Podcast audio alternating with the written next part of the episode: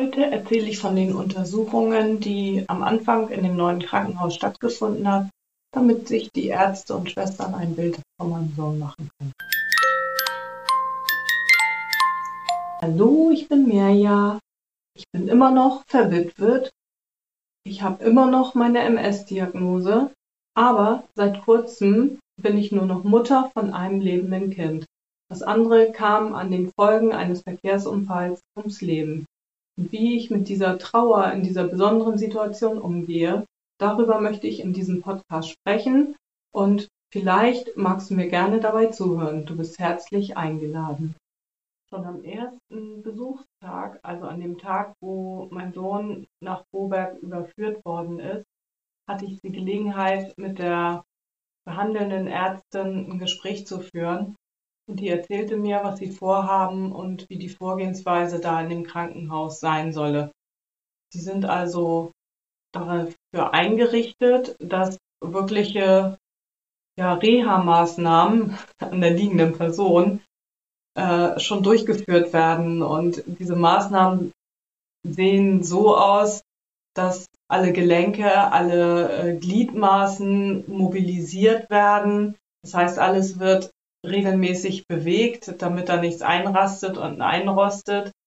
Dann äh, hat sie erzählt, dass es vielleicht sinnvoll sein kann, ihm eine Magensonde zu setzen, eine PEG, so hat sie das genannt, weil im Moment hat er ja noch seine Nahrungszufuhr erfolgte über einen Schlauch in der Nase und äh, sie meinte, das wäre natürlich nicht förderlich, wenn er aufwacht und einen Schlauch in der Nase hat, weil das sind natürlich Reizungen, die da stattfinden. Und deswegen dürfte ich schon mal darüber nachdenken, äh, wie das ist, wenn Sie mit dem Wunsch auf mich zukommen, ihm eine Magensonde zu setzen.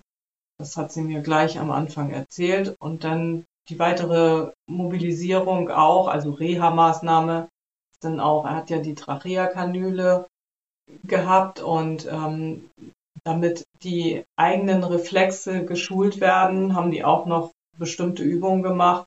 Und ein Reflex, den sie ganz für wichtig erachtet haben, ist der Schluckreflex. Das heißt, die haben seine Kehle massiert, ausgestrichen. Wie genau die das gemacht haben, habe ich leider nie gesehen.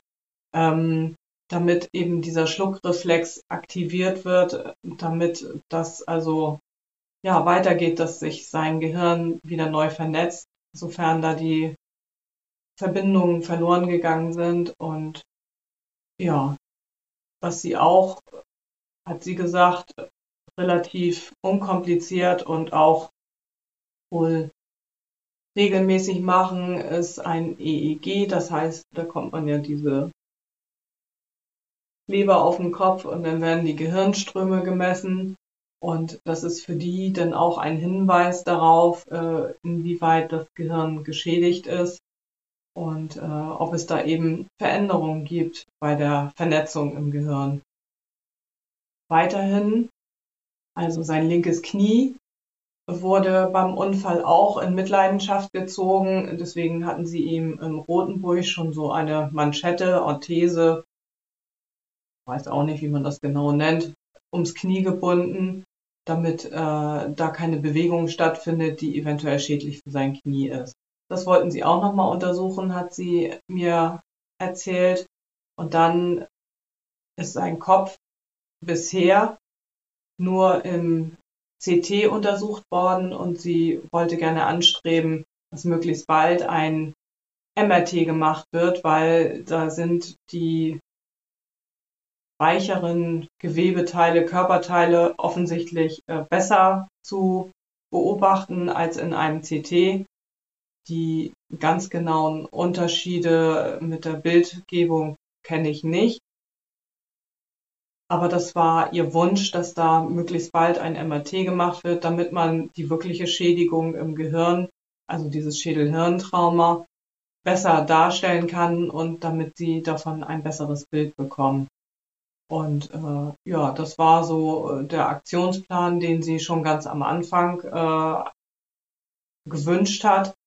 Und diese Untersuchungen wurden dann natürlich in dem Krankenhaus ja, ich sage jetzt mal, einen Auftrag gegeben. Das heißt, die müssen sich ja auch an irgendwelche Zeitpläne halten, damit die Untersuchungen dann auch eingeplant werden können. Und für diese Untersuchung auch hat sie natürlich mein Einverständnis im Vorfeld eingeholt. Und äh, ich durfte viele Zettel unterschreiben und auch ganz tolle Auskünfte über meinen Sohn geben. Das war auch noch so eine Geschichte. Das heißt, die haben quasi ihre Eingangsdokumentation so gemacht, dass sie abgefragt haben, was äh, seine Präferenzen sind. Das heißt, schläft er gerne auf der rechten oder auf der linken Seite, aus dem Rücken oder auf dem Bauch? Was isst er gerne? Gut, das konnte ich beantworten. Die Schlafsituation nicht so gut.